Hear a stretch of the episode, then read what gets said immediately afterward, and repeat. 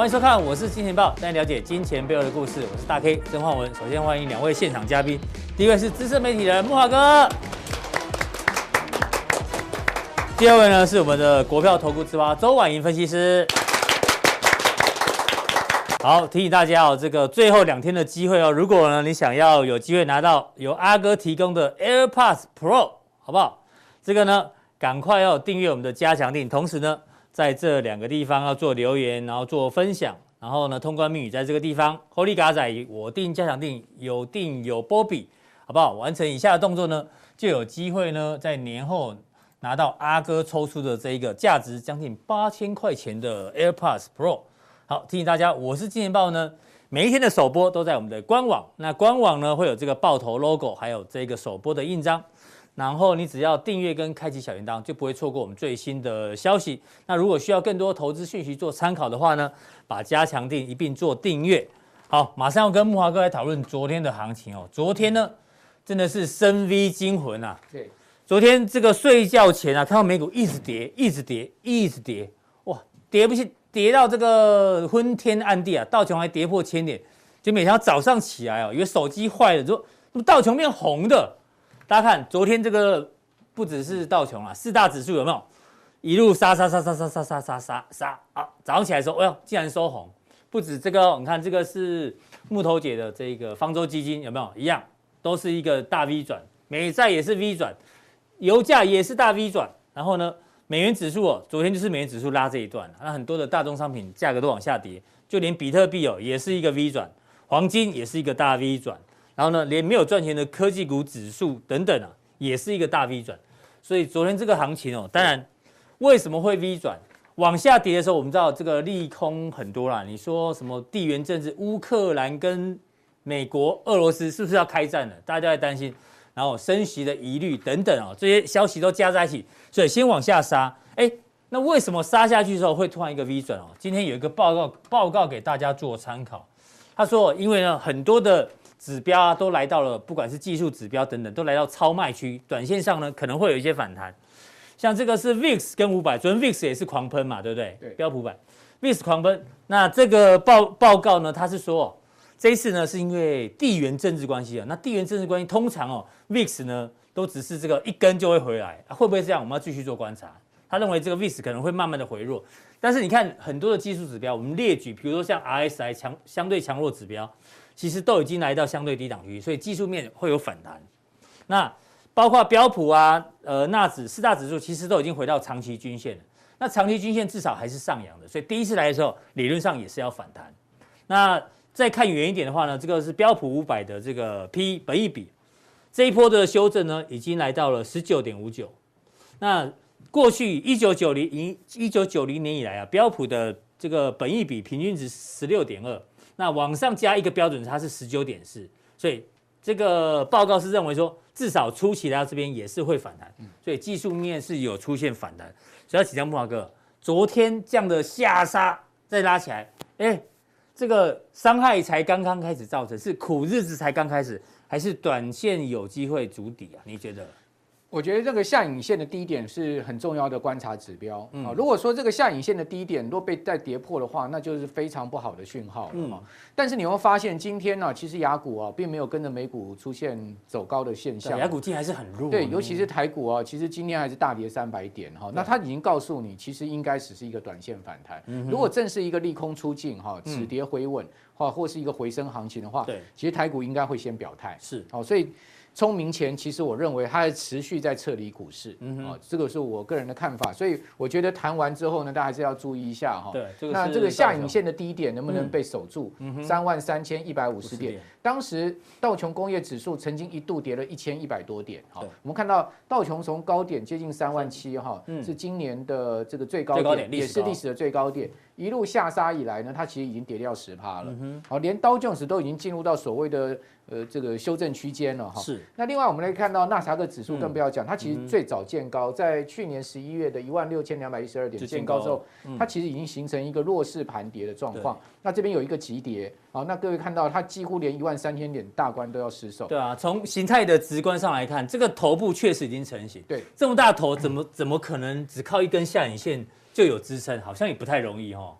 而且它基本上你看到这个头，它可能是已经是十年的一个这个涨势的一个末端的话，那就更可怕了哈。嗯、但是呢，因为它出现了这样子呃两个月的下跌，在这边急跌的话。基本上是应该有一个想反弹坡了哈，因为毕竟美股来讲也不是收该了哈，对，因为毕竟这个还是会有一些强短的资金进场哈。嗯，大家看到它的低点哈，其实如果我们算去年十一月的高点算下来的话，它其实已经跌到十九趴了，将近二十趴了。哎，好，那已经进入到几乎熊市了。慕驊哥刚刚讲那个重点哦，昨天去买进的这些人到底是抢短的还是长线资金？如果是抢短的话，那表示反弹不会太高。如果是长线资金的话，才有可能有比较大的支撑力道，对不对？对，基本上我认为抢短抢短的可能性比较高。对，那就是说聪明钱的话，应该是抢短，好，并不会在这边做一个长中长期的这个恋战，嗯，因为毕竟市场的情况还是不稳定。VIX 指标飙到四十，这是一个已经达到了一个几乎是快要到这个临界点的一个状况了哈。那另外费半指呢？嗯，呃，甚至已经达到了熊市的标准。是，好，各位看到费半指它其实一月还见高点，而且是历史新高，居然从一月下来。我们刚刚讲，其实纳指是在这边见高，好，那跌二十趴，其实你想按时间上面累积一个明显跌幅，但是你有没有想到费半指它其实更短时间而达到了一个熊市标准？这么短时间，然后跌幅这么重？对，你如果算这个四零六八，算到。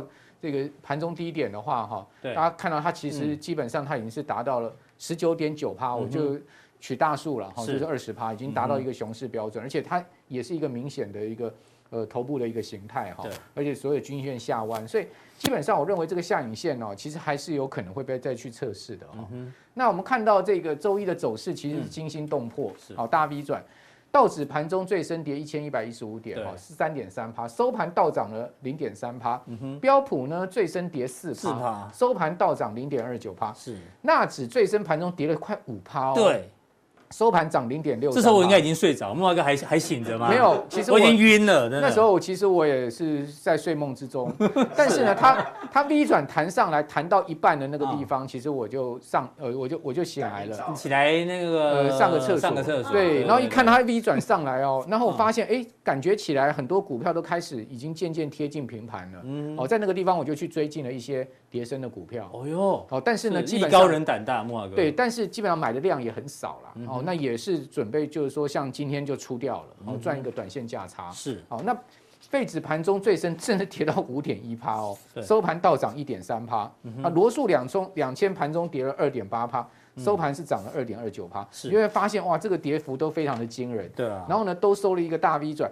那大 V 转照来讲，今天雅股应该很兴奋，但是没有，完全没有承接这个气氛。所以说，基本上我认为雅股啊，其实外资还是持续应该今天是站在卖方，好，它还是在撤出，好，所以还是在呃资金在从股市往外流的一个状况。那我们来看一下这个周一的重点，好，我们刚刚讲的是这个指数的变化。对。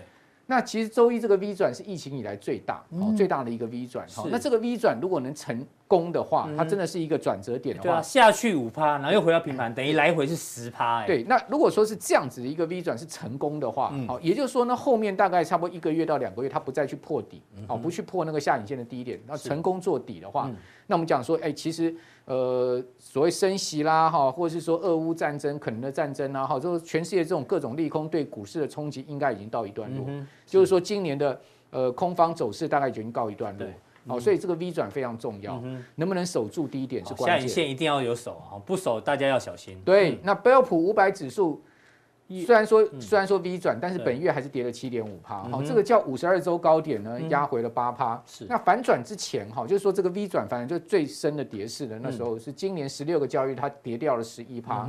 好，这个是九零年代来最差的一个走势哦。九零年代是。哦，那另外纳指反转前呢，从高点最深的跌十九趴，几乎已经进入到熊市，所以这个就是我们看到其实这个盘势还是有一些危机的地方，因为。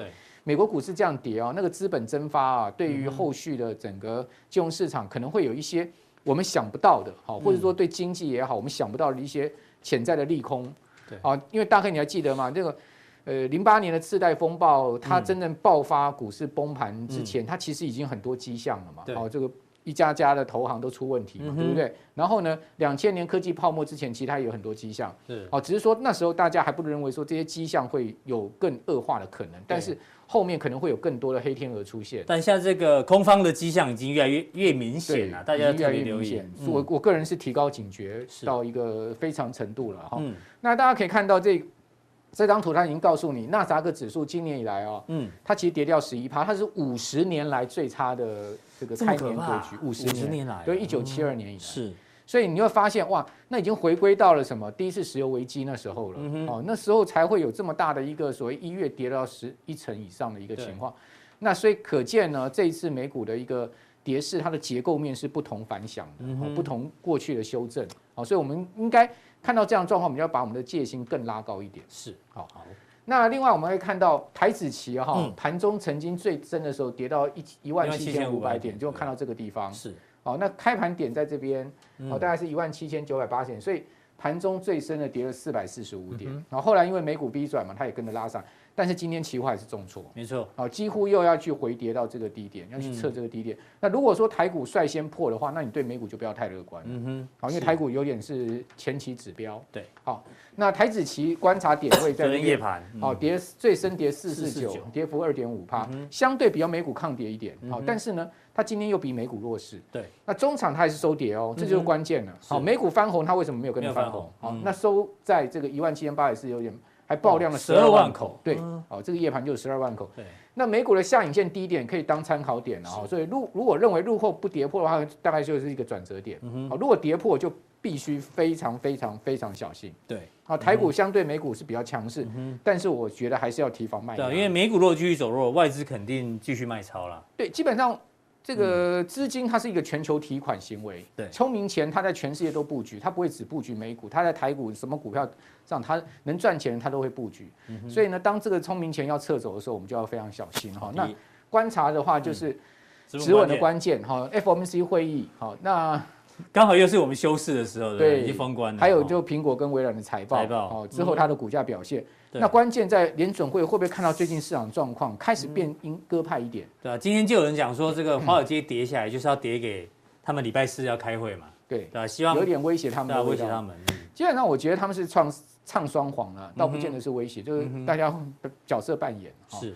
那联准会这个就很难讲，但我觉得比较鸽派的可能性比较大了，因为那个。拜登也想说，他们现在的年底的其中选举可能会输啊。对，他现在先把责任推给鲍尔，嗯，是鲍尔造成的，好不好？哎，对。好，反正都知道找箭靶嘛，对，代罪羔羊就对。所以他礼拜四会议真的压力很大，华尔街给他一点一点点压力。联准会现在已经陷入两头为难哦，因为很多路不升息，你怎么自圆其说呢？嗯，哦，或者说你要转成鸽派，你怎么自圆其说？对，那会不会造成通膨更严重？嗯，更肆无忌惮？是。哦，那如果说你要展现继续鹰派、继续激进的升息策略，嗯，那我请问你，如果股市继续崩，哦，经济垮掉了怎么办？哦，所以说呢，联准会现在已经陷入两难局面。那所以这个两难局面对联准会来讲是一个很大很大的考验，是。好，所以在这样状况之下呢，我们其实就观察这个关键的时间点。好，那至于说外资已经开始在落跑了，嗯，一天卖超四百亿，哈，你还记得上周五，好，曾经一天卖超四百亿，已经开始出现这种所谓单日非常大金额的狂卖的现象啊，这是值得注意的，哈，所以我还是提醒我们的观众朋友，在这个非常时刻上面，其实大家尽量保守一点，会是。对你的财富确保会是比较好，因为毕竟去年大家都赚蛮多的。对，哦，所以说呢，即使在这一波上有些损失，回吐一些获利哈，这最重要还是要先确保本金的安全。是在股票上比的是比谁的气场啊？在这一波修正中，你一定要活下来，好不好？不能阵亡出去。所以我们常讲的资金控管、停损停利这些，一定要谨记。好，待会木华哥在加强地里面要跟大家追踪哦。既然呢这个升息循环来的话，有一些战略地图，哪一些？投资商品呢，可能在这个时候是有机会的。比如说，枪声一响，下一句是什么啊？这个大家自己 Google 一下哈。这个待会的讯息呢，请锁定木华哥的加强錠。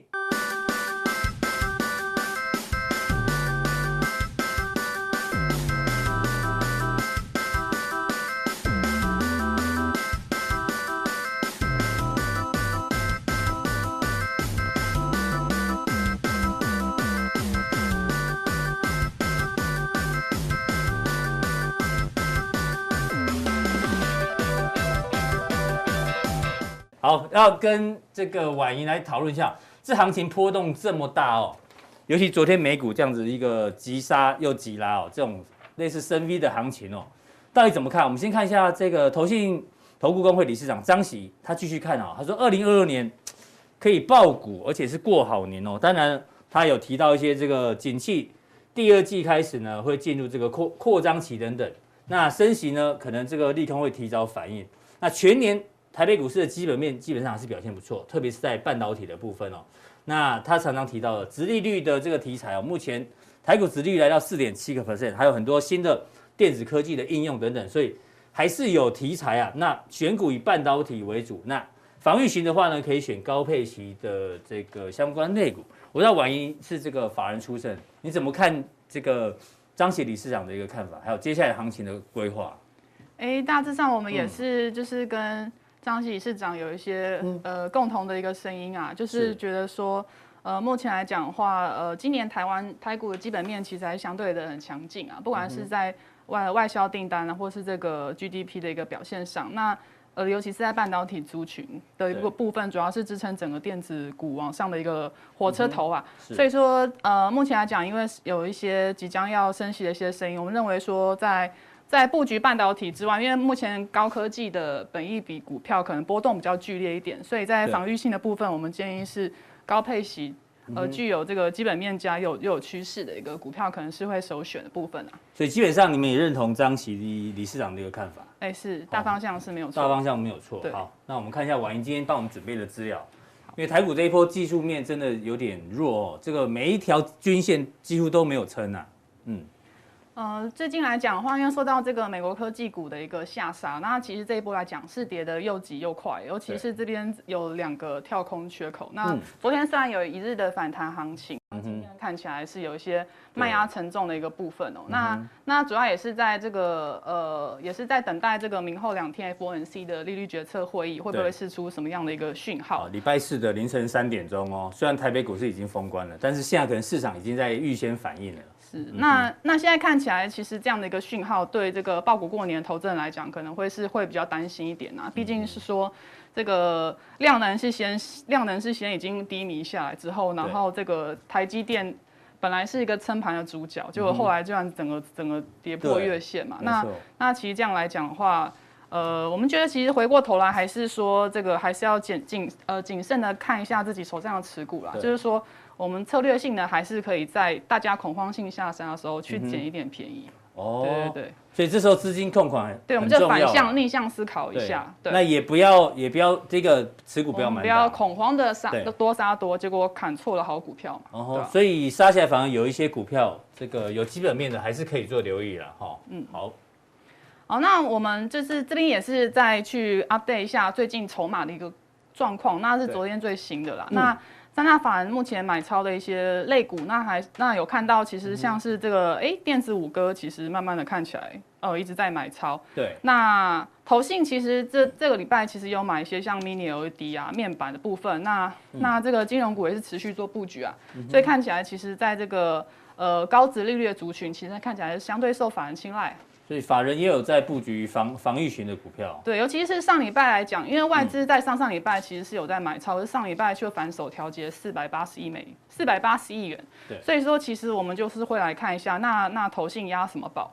哦，投信押宝的部分，我们可以看到，哎，就是有这个电子五哥 LED，然后还有金融股的部分。所以我们在加强定的部分也会稍稍微对电子五哥这边做一点探讨。好的，这个是筹码面的一个部分哦。那。这个哦，就刚提到这个 FOMC 的利率决策会议，嗯、是我们认为说，在这个呃明天封关之后，那这段时间我们还是可以静下心来看一下，观察一些重点。嗯、那就是说，这个呃明后天这 FOMC 会议来讲的话，可能这个影响的时间点会在二月份的一个台股的一个状况，那因为已经封关之后呢，就看对二月的份的影响。那再来是美国的反反垄断的法案哦，那这个其实就是说，在两千年科技泡沫之后，其实像是一些互联网的科技巨头，那其实现在来讲，他们不只是手机的开发商，那他们又是这个互联网平台，那他们其实垄断了广告的平台，甚至在呃，甚至在在这个后台的广告数据，它也可以去开发产品，造成了一些。不公平竞争的状况，那没想到说对科技股的影响是这么剧烈。嗯、那那个后续这个案子有没有什么样的进展？我们可以再去观察市场的一个反应哦。对，但是现在市场好像稍微对这个科技股对这个比较敏感哦，目前。嗯，科技股的的的影响，科技股的这个呃影响是比较剧烈啦。不过我们来、嗯、来看一下台股的部分的话，我们觉得就是。就是以初步来看起来的话，那可能还是对于电子支付的部分，可能影响是稍微剧烈，因为这个目前来讲可能会影响到就是科一些数字税。可是就以科数字税来讲，其实并没有潜力，并没有潜力可循，而且可能会引起一些贸易报复，所以这并并不太容易去做科征啊。是，对。那接下来就是要关注财报嘛，财报周。嗯，财报周部分其实接下来就是科技股密集的去公布，包含这个。TI 啊，德仪啊，嗯，AMD、微软、Intel、Tesla 跟 Apple，跟台湾都很有关系的呢。嗯，而且蛮密集在这个礼拜哦，所以他们是出的一个展望哦，那其实对这个台股的供应链来讲，哈，也会有一些影响。嗯。那再来就是我们要观察外资筹码动向，刚刚前面提到了，外资居然在上礼拜开始大笔的这个提款哦，本来以为外资要回流了，你知道吗？就美股一崩盘之后呢，外资就全部全部倒出来，对，当提款机啊。那这样子到底说这个？呃，这个封关之后，哦，要有没有要回来的迹象？可能会影响台股强弱的一个指标。是，好，这个是相关的新闻，跟大家做一个解析哦。那这是，这是呃，这是我们目前对这个指数的看法。我们原则上觉得说，其实在呃，目前是一月份要往二月份去走嘛。那在这个 CS，可以帮你打个岔哦。好，这条线是忘记把它涂掉吗？还是这条线是我们指数的？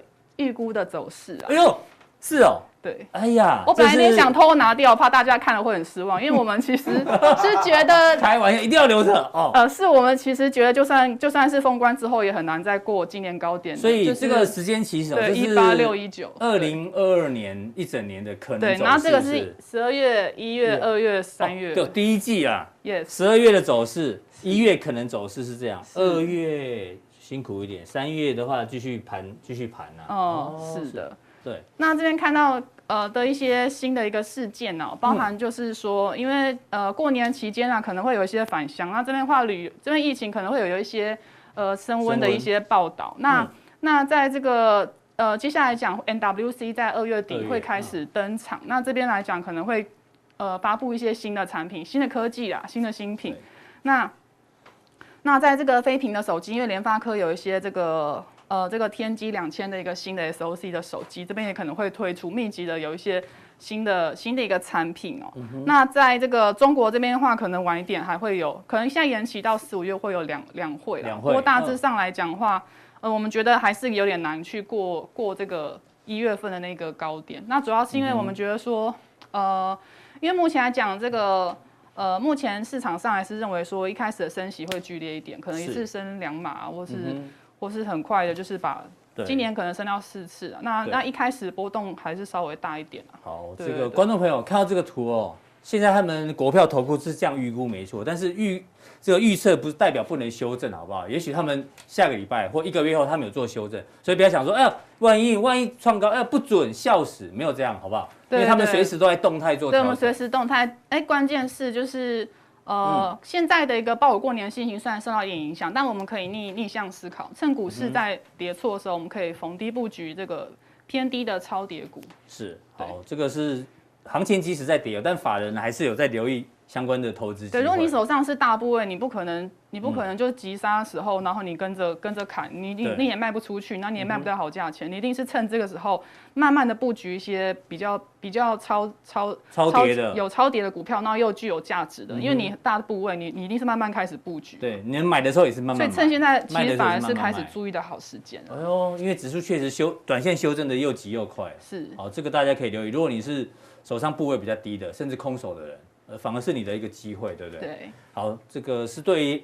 行情的一个预预判跟预估哦，然后这边我们就是有统计哦，嗯、我们统计过去十五年来的这个封关前后是。封关前后上涨的一个几率哦，嗯哼，我们统计出来，其实过往来讲哦，这边是收盘，这边是前十天哦，前十天，前十天，然后前五天，后一天，后五天，后十天跟后二十天，然后跟封关当天的收盘价来比较。是，哦，我们发现就是说在在这个呃封关。封关之后，后一天或后五天这边上涨几率大概是六十七 percent 左右。嗯、那在在这后十天呢，欸、这个上涨几率会飙升到八成。所以过去十五年经验，封关后十天基本上指数一定是上涨几率是最高的哦。嗯，上涨几率最高。所以如果你是属于非常灵活操作的投资人的话，你可以考年后来增加持股。嗯、那如果你不是属于很灵活操作，你是属于价值投资人，那其实无妨，因为你存股存股族嘛，你存今年、存明年、存后年都是继续存下去。对，而且你看哦，这个明天就封关了啦，像很明显，应该封关前五日跟前十日是跌的，对不对？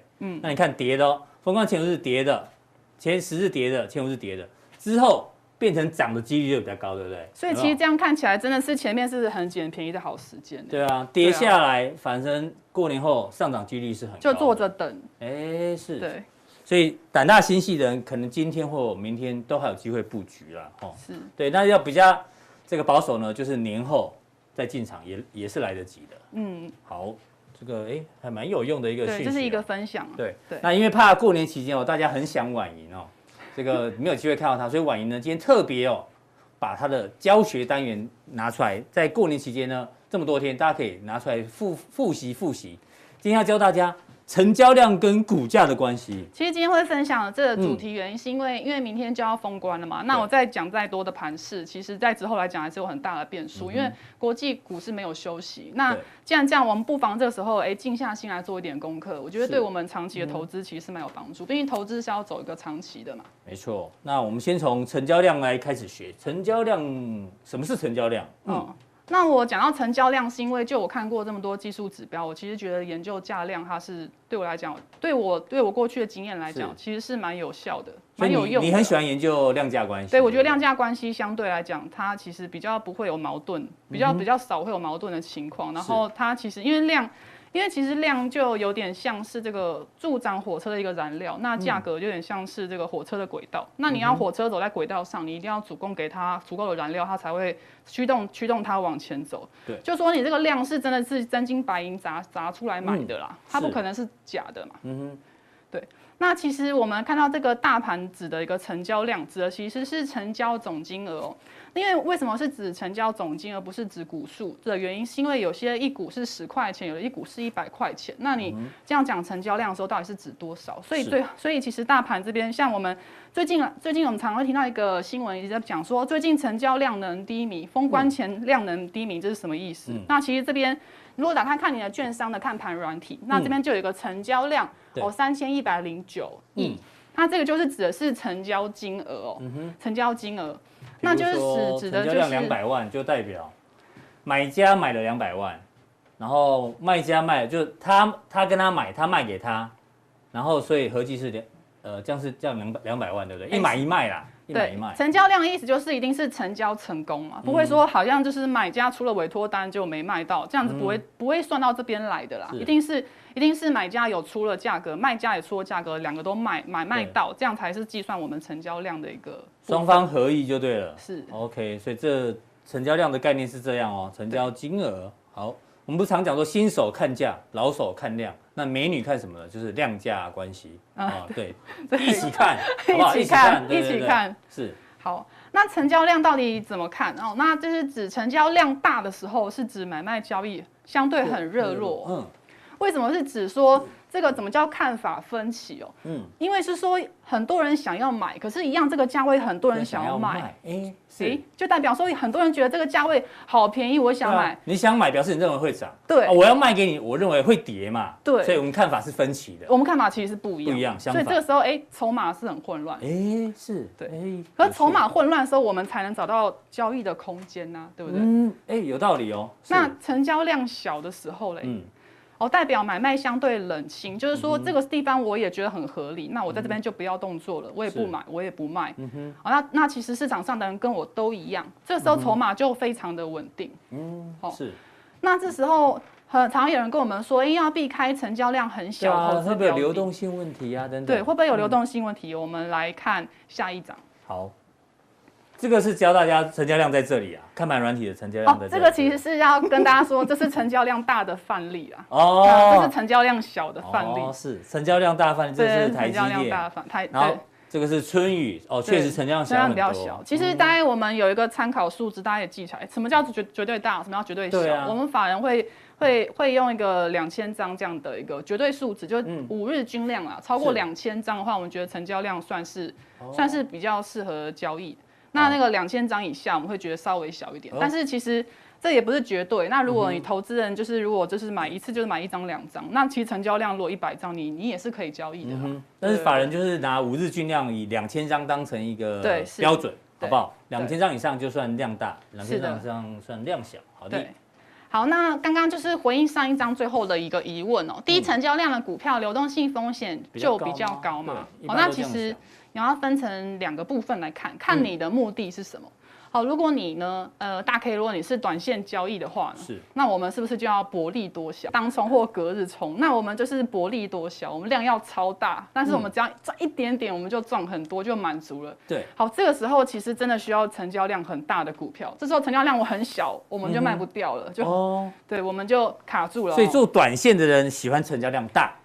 对不对？这样比较好，这个进出嘛。对，嗯。而且你成交量如果太太小的话，你也卖不到你要价位，反而你本来赚钱，结果真的卖的时候变赔钱，这是有可能的。嗯。好，但是如果我们是长期存股，我们长期投资价值股，其实反而我们反而会比较喜欢买在比较合理的价位。比较合理的价位，就是说我们低低的吃货，我们不要人家注意到我们。哎。哦，是。这个时候是反而我们比较好去布局我们的一个仓位哦。好，那这两个例子是什么？这两个例子就是说，这个成交量比较小的时候会有什么样的一个什么样的一个状况？嗯，像右边这个六七八六的新策，这档应该是新贵股票。那基本上它的它这个五日五日的一个均量大概是一百七十七张，对，非常少。那它在这边来讲就有点这个。就有点在自息量下跌，就是说，如果我今天想要卖到一个好价位，可是偏偏我就是等等等到等不到，下面都没有挂好的买买价给你，等不到人家挂到好价位，我就只好一直往下砍，一直往下卖，卖到后来人家受不了，就一次砍出来，很惨。哦，对，理解理解。我们就要注意，有可能有这样的情况，这是范例这样。那康控 KY 也是嘛？对，康控 KY 也是，他你看之前都没有成交量很少啊。其实之前有。之前有公布重讯，有出过一点事情，那这边连续五根跌停板，嗯、那这时候其实就你没有办法卖到好价位，然后终于打开跌停板，就一次就是灌到这里来，对，就这边已经已经蒸发四十 percent。对，当你这边要卖，那都卖不掉，当你可以卖出的时候，已经跌跌了四十趴了。是哦，所以成交量小的风险就在这里。对，成交量比较小，风险在这边。好。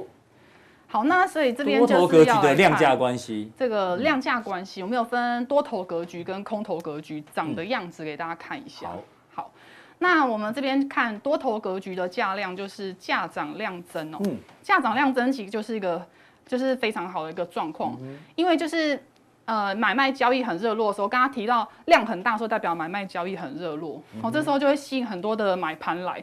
重点是这个买盘它的量变大的时候，代表它有人在换手。嗯，比如假设一档股票它之前是挂牌，那可能创投的人就出去，然后就是盘，然后可能是法人的部分会来。接手，那这时候有转手的这个买盘来进来做交易，所以它量会冲大。对，那量冲大的时候就，就就会股价就蛮有可能去继续的推升它往、嗯、往上走。不过在这样的时候，我们要注意哦，我们这个时候要怎么办？它多头格局，我们看它要往上涨，我们要追嘛。嗯、注意这个时候我们要在量缩的时候买进，要不然买在这边容易就是套套牢。哦、我们要在量缩的地方买，比较不容易套住。一般的话，你好不容易追上去之后，可能要等个三五天才会回到你成本价，这是有可能的。价涨量增是多头讯号，但是但是进场说要等这个价跌量缩的时候，是胜率会比较高，胜率会比较高。好，这个是多头格局的。的形态对形态价涨量增。好，嗯、那在这个多头格局的另外一个就是价跌量缩，就刚刚大、哦、大 K 听到大 K 听到这个价跌量缩，它其实是不错形态。那它其实就是有点在短线洗盘的一个状况，嗯、就是说我今天沉淀一下，我今天量量先量先跌下来，让这些让这些买盘他们慢慢的沉淀下来之后，好这边会洗会洗盘。那有的人他。前面已经，前面可能已经有有人买了低成本的人，他在这个量缩的时候，他可能就受不了，因为跌下来了，他可能已经亏到他成本价，他就砍出去。嗯。哦，这时候这些比较没有耐心的交易，呃，这个投资人他们就出场。出场。那这个时候反而很适合我们在等的人进去。哦，是。所以这时候讲讲说这边是一个短线洗盘，就是这个意思。嗯哼。对。对，所以这档看合金哦，它这样一波涨上来，最好买点在哪里？你看量嘛，就是量几乎是在最最小的时候。对，它这次价，它这个价格也跌下来，然后量量也缩缩，价跌量缩。哦，那这时候就很可能就是在反弹，在反弹往上。对，但是就像你刚刚讲，大部分投资人会在这里进场嘛，对，嗯，一追加之后，然后可能就要要辛要等很久，哦，因为它之后就盘整嘛。对，之后就盘整。对，哦，价跌量缩，好，价跌量缩，这是多头格局的量价关系的进场点，进场点。但是这个价平量增的一个形态，哎呦，哎，这个我也是找很久这个范例，因为你说价格要完全不要动，这其实也不容易找。但是真的是蛮多这种股票，就是说等好久，尤其是像船产或金融股，什么今天跟昨明天就是就是好像都差不了多少，对对。然后一个礼拜好不容易涨了三趴，下礼拜全部跌回来，常常有这样的股票。对，那这时候就是量增加的时候，但是价格却不涨，然后这个不是这个其实。其实严格来讲，它不是什么好的现象哦，因为其实就是说有人在买，可是结果就推不推不上去，没办法把它推上去。所以说，其实如果是在涨势后期来讲的话，有可能就是后面在续续接的买盘，它的力量不够大，它的它不够有力啦，它没办法把价格往上推。这时候股价可能准备回头。那另外一种情况就是在初涨段的时候，有可能是主力正在卡位，他不想让你知道。哦，对。他故意让价格不要不要引起大家注意，对，故意把价格压下来，他他挂在很低的位置。但是如果是你讲涨势后期，对，那所以我们这个形态要不好判别，我们要可能分两种情况：涨势初期跟涨势的后期。是的，好，对，就是要搭配前面来看。对，好，这个是价平量增。好，那之后来看这个空头。空头格局的部分，空头的价涨量量缩啊，对。对，价格在涨，可是量却缩的时候，代表这个多头的这个、嗯、多头这个火车头，它等于燃料燃料不够。了，或者已经涨到后来就没办法，股价没办法，就股价也不太容易再创高。为什么？因为它没有它没有足够的燃料了，嗯、所以它已经就就是很容易到后来变成一个长长的一个上影上影线，是。然后之后就就整理。哦。对好，这个是价涨量。对，我这个放二三，我这个放顺德日 K 线。对对，这边有燃料，后来燃料就开始比较没了，对不对？对，燃料就，就一下子就没了，对不对？对。哦，好，这有点像烟花易冷，有没有？我们之前做过那个主题。好，哦、再来。然后接下来这是另外一个空头格局的，叫价涨量量平。嗯，对。价涨量平来讲的话，就是一个涨不动的一个讯号，就是说股价在涨，可是量呢却没有开出来，嗯哼，就代表说这个控盘它控盘方它拉抬的意愿它并没有很强，对，所以就是说这边看起来就很容易后面的走势就会容易出现这个回回股价回跌的一个，比如说这档借零对价涨啊，那量怎么出不来？哎呦，果然。后面就没有什么太多高点。听到这里有没有觉得量其实真的蛮重要？其实量只要不增加，都不是什么好的讯号。所以你不太，你比较少用什么 K D 啊、M A C D 那些，对不对？听起来会参考，但是我最重我最我最常看的还是价量关系，因为我觉得价量关系真的骗不了人，真的。真金白银交易。真金白银交易的啦。好。那再来就是价跌量平，对，价跌量平是。那价跌量平，看到量平，应该也不是什么很好的事情。那没错，对，就是 在量成交量它不增加也不减少，然后这时候股价还跟着下跌，好，这时候代表说这个控盘方它并没有很。很有很有这个要拉抬的意愿，他没有很快的找这个、嗯、这个下手，没有很快的找到下家，所以基本上后面就很容易就继续的下跌下去。价跌量平，哎，所以量真的蛮重要的呢。对，哦、你看后面的走势就就是可能就是一个回、啊、回回档的一个状态。真的啊，因为大部分人都在看什么价啦，然后均线啦、形态啦，很少人把这个量看得这么细哦。哎，这个这个教学我觉得蛮实用的，真的。好。再来是，再来是价平量平，价平量平，看到量平，看到量平可能也不是什么好事情，没错，就是说今天这个今天这个这个成交成交量它不增加也不减少，那股价也没有任何变化，这个时候呢，就是已经就是还是一样没有燃料，没有燃料情况下就是。它基本上就是大家有没有听过一种窒息自息量，然后很容易就是会跌下来，嗯、所以这时候其实其实没有什么买盘去接手的时候，行情很容易陷入盘整或下跌的几率就很就很就很高了。对，哎，确实，哎，对，价平量平哈，对，价平量平，哦，之后就跌下来。对啊，读到这边哦，感觉排列组合很多，有没有？价增价平价跌，量增量平。量量量，大家注意，就是最重要就是。所以有九种排列组合哦。对，九种排列组合。对对对哦，是。大家多看几遍，复习一下。对。好。好，那接下来就讲一下那个价量背离是什么意思。嗯、听到价量背离，就是大家很常听到这个，那听到好像大部分后面讲都不是什么好的事情。嗯、那其实确实哦，就是它其实指的就是价跟量呈现一个反向反向部分，就是证券、嗯、就是股价它在往上走，这成交量并没有跟它成正向的。